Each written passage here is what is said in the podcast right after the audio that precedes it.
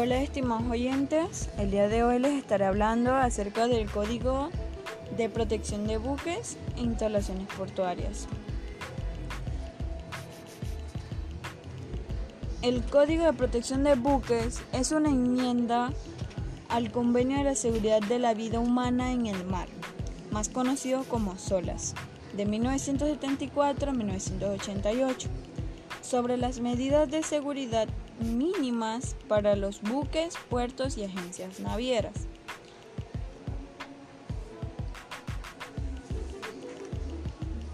Las medidas existentes antes de la adopción del Código de Protección de Buques e Instalaciones Portuarias incluyen directrices adoptadas tras el incidente del Aquile Lauro en 1985, que consiste pues este incidente que terroristas palestinos secuestran un crucero italiano y asesinan a un pasajero antes de llegar a la negociación. Antes, el SOLA se ocupaba solamente de la seguridad en los transportes marítimos, pero ahora el Código de Protección de Buques e Instalaciones Portuarias se ocupa de los asuntos en el transporte marítimo en relación con buques y las instalaciones portuarias. El Código de Protección de Buques e Instalaciones Portuarias surgió como respuesta al trágico acontecimiento del 11 de septiembre del 2001 en contra de los Estados Unidos. Debido a este incidente, la vigésima segunda Asamblea de la Organización Marítima Internacional acordó que tenían que adoptar nuevas medidas para así prevenir que vuelvan a suceder actos como los del 11 de septiembre. Después de haber entrado en vigor en 2004, se establecen responsabilidades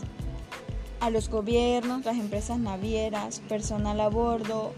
el puerto y personal portuario de que deben detectar las amenazas a la seguridad y tomar medidas preventivas contra los sucesos de seguridad que afectan a los buques o instalaciones portuarias utilizados en el comercio internacional. El Código de Protección de Buques e Instalaciones Portuarias se implementa a través del capítulo 11.2, donde se encuentran las medidas especiales para incrementar la protección marítima en la Convención Internacional para la Seguridad de la Vida Humana en el Mar. El principal propósito del convenio del Código de Protección de Buques e Instalaciones Portuarias es proporcionar de acuerdo al marco normalizado para la evaluación de los riesgos, permitiendo a los gobiernos compensar los cambios en las amenazas y la vulnerabilidad de los buques y las instalaciones portuarias, a través de la determinación de los niveles de seguridad apropiados y las medidas de seguridad correspondientes.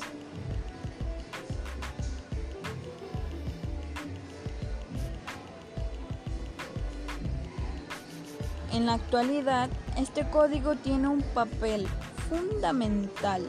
en la prevención de actos terroristas en buques y en las instalaciones portuarias. Bueno, espero que les haya servido, les haya sido de interés este breve resumen sobre el Código de Protección de Buques e Instalaciones Portuarias. Es solamente cómo surgió, una breve reseña y los invito a que sigan escuchando los demás episodios para que sigan conociendo más acerca del Código de Protección de Buques e Instalaciones Portuarias.